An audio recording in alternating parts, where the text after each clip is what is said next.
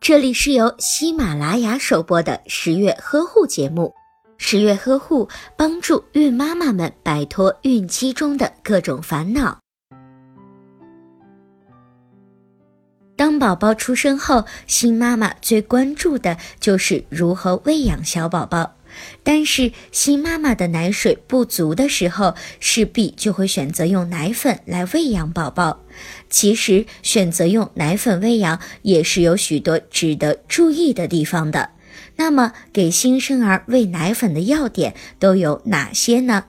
奶瓶要消毒，宝宝用的奶瓶、奶勺都应该每天进行水煮消毒。一定要注意盛奶粉的小勺不要随手乱放，以免沾染上细菌，从而污染了整罐奶粉。而且在为宝宝冲泡奶粉的时候，也应该要洗手消毒，以防止影响到宝宝奶水的清洁。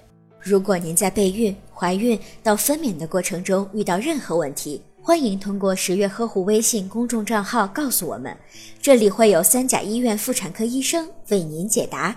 十月呵护，期待与您下期见面。